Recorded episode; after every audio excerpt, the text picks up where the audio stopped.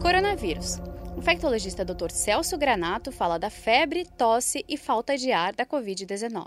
Existe uma série de sintomas que são associados à infecção pelo coronavírus. Normalmente, quando a gente tem resfriado, quando a gente tem gripe, esses mesmos sintomas podem acontecer. Então, do ponto de vista clínico, não é uma coisa muito simples a gente saber se a pessoa está com uma infecção pelo coronavírus novo ou para infecção por outros vírus respiratórios. Vamos começar pela febre. Febre é um aumento da temperatura que constitui uma resposta normal do organismo para nos proteger durante a infecção. Normalmente os vírus não gostam de temperatura muito alta. Então, quando a temperatura do nosso organismo se eleva, a gente vai também ajudar a combater o vírus. A gente considera a temperatura normal do organismo até 37,5. Normalmente, dentre as pessoas que vão ter febre, elas vão ter temperatura acima de 38, 38,5, às vezes até 39 graus.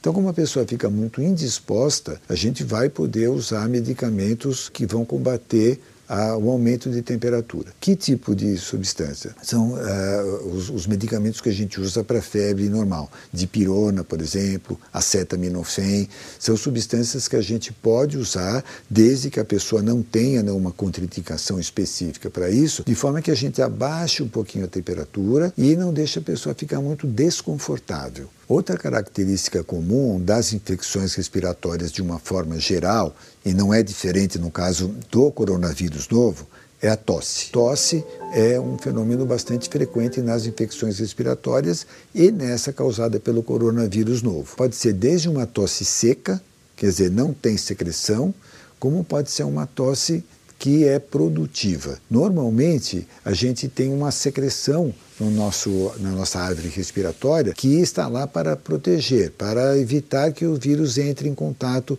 com as células do nosso organismo. Mas às vezes, ou por uma questão da idade, ou por uma questão da quantidade de vírus que a pessoa recebe, pode ser que essa produção de secreção, desse muco, não seja suficiente para evitar a infecção. Esse catarro ele pode ser esbranquiçado, pode ser clarinho, pode ser uma quantidade relativamente pequena. A nossa preocupação maior do ponto de vista médico é quando aumenta a produção dessa secreção e quando ela muda de aspecto ela pode ficar mais grossa, ela pode ficar mais amarelada, ela pode ficar mais esverdeada. Atualmente, a gente tem o conceito de que nós não usamos remédios para inibir a tosse, porque a tosse é um mecanismo de reflexo natural do organismo. O que, a pessoa pode fazer então? Se hidratar bem. É muito importante a pessoa tomar líquidos. Às vezes a pessoa gosta de fazer uma inalação como é que é a inalação?